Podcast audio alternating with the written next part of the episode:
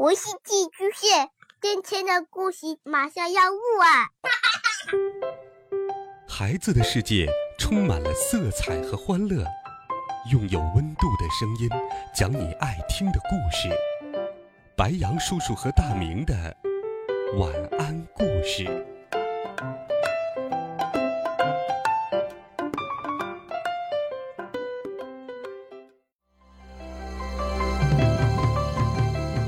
小朋友们、同学们，大家好，欢迎收听白杨叔叔讲故事。今天，白杨叔叔继续给小朋友们准备了《尼尔斯骑鹅旅行记》的经典童话。我们一起来听第五集《威特斯克弗莱的历险》。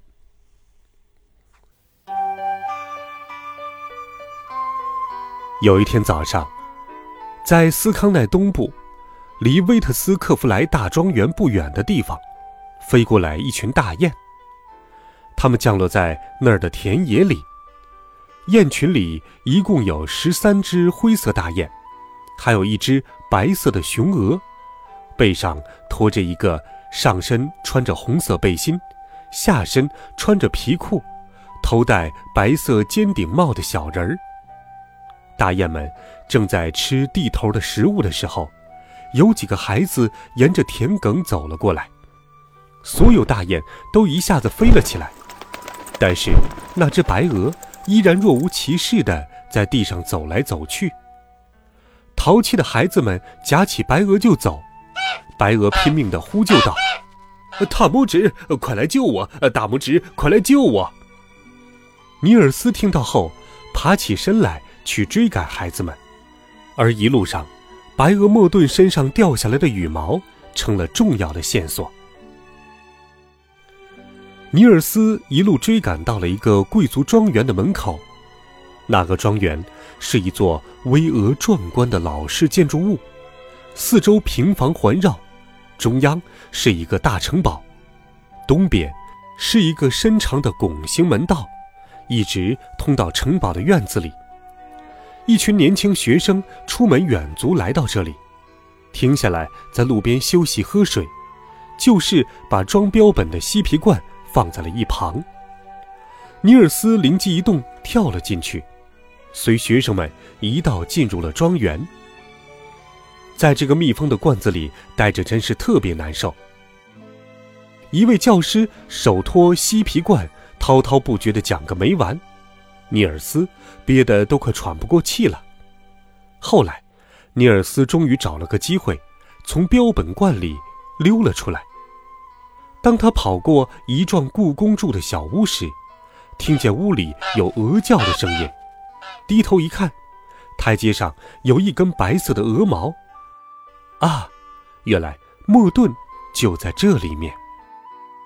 雄鹅发出凄惨的哀嚎，情急之下。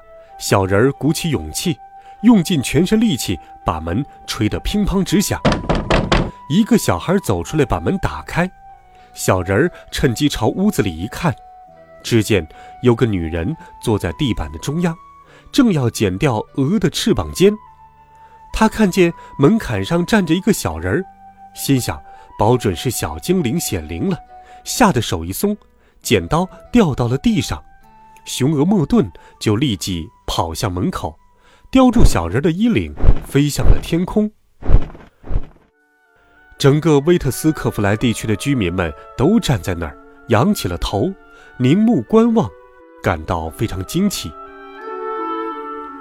回到雁群中，大雁们把尼尔斯夸奖了一番。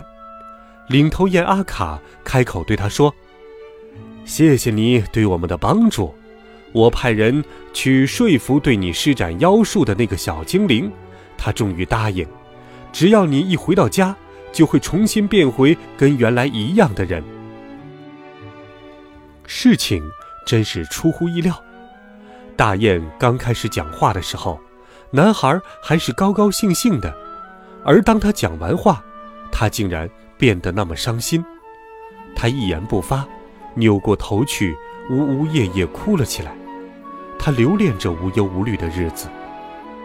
我不要变成人，男孩呼喊道：“我要跟你们一起到拉普兰去。”阿卡回答说：“可是，你确定你愿意跟我们一起旅行吗？”“我确定。”男孩一口咬定说：“我从来没有像现在这么快活。”好吧，既然如此，那就随你的便吧。”阿卡说道。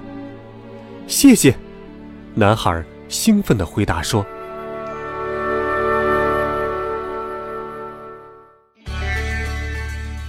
好了，孩子们，这一集好听的故事，白羊叔叔就给你讲到这里。温暖讲述，为爱发声。每天，白羊叔叔讲故事都会陪伴在你的身旁。我们明天见，晚安，好梦。